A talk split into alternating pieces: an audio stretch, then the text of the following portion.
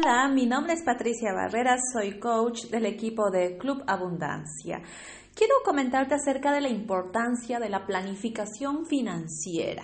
Ahora que empieza el 2020, es importante que tengas claras tus metas. Me acuerdo que hace dos días conversaba con una alumna de nuestro programa Líder Empresario en donde hacemos seguimiento financiero a nuestros emprendedores, esta alumna ya tiene un negocio creciendo con sistema, es un negocio de red de mercadeo, le va muy bien, vive de eso. Sin embargo, ha planificado ya ahora iniciar una segunda empresa. Y a diferencia de la primera, este es un negocio tradicional. Este negocio es un restaurante en donde va a vender comida, almuerzos. Y para este emprendimiento nos ha pedido apoyo en nuestro programa Líder Empresario, hacemos seguimiento de hoja balance. Ella está proyectando junto a nosotros sus números de cuántos platos eh, de almuerzos requiere vender para poder hallar su punto de equilibrio y cuánto es la ganancia que desea esperar de aquí a tres meses.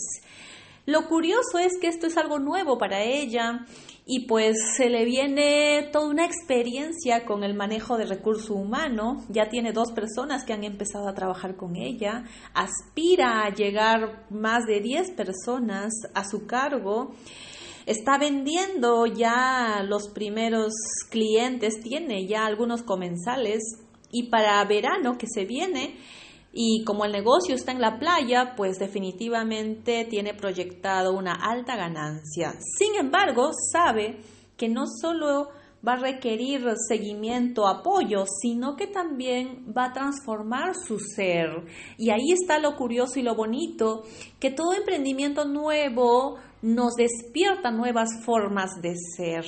En este interín de tener más recurso humano, más logística, de poder organizar su tiempo, ella va a trabajar su ser ordenada, lo bonito es que ya empezó a separar sus gastos de su primer negocio de este segundo emprendimiento. Ha empezado a ordenar su economía de su hogar y de su vida personal.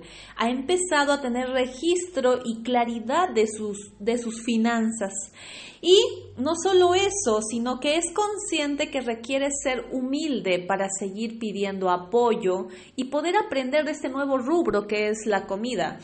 Así también eh, ella está trabajando en su ser paciente porque le está costando tener paciencia en esto que es algo nuevo, en tenerle paciencia a su personal porque ella entiende que está dejando de ser autoempleada para empezar a dirigir personas que en mediano tiempo le va a permitir armar un nuevo sistema.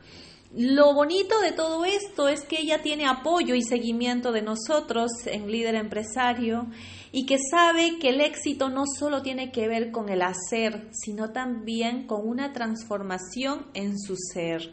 Así que se le viene nuevas experiencias para transformar su ser ordenada, ser flexible, ser humilde, ser alguien que pide apoyo, ser alguien con paciencia y ser así alguien más abundante. Solo desde el ser podemos proyectar y tener más abundancia. Te esperamos en el próximo líder empresario.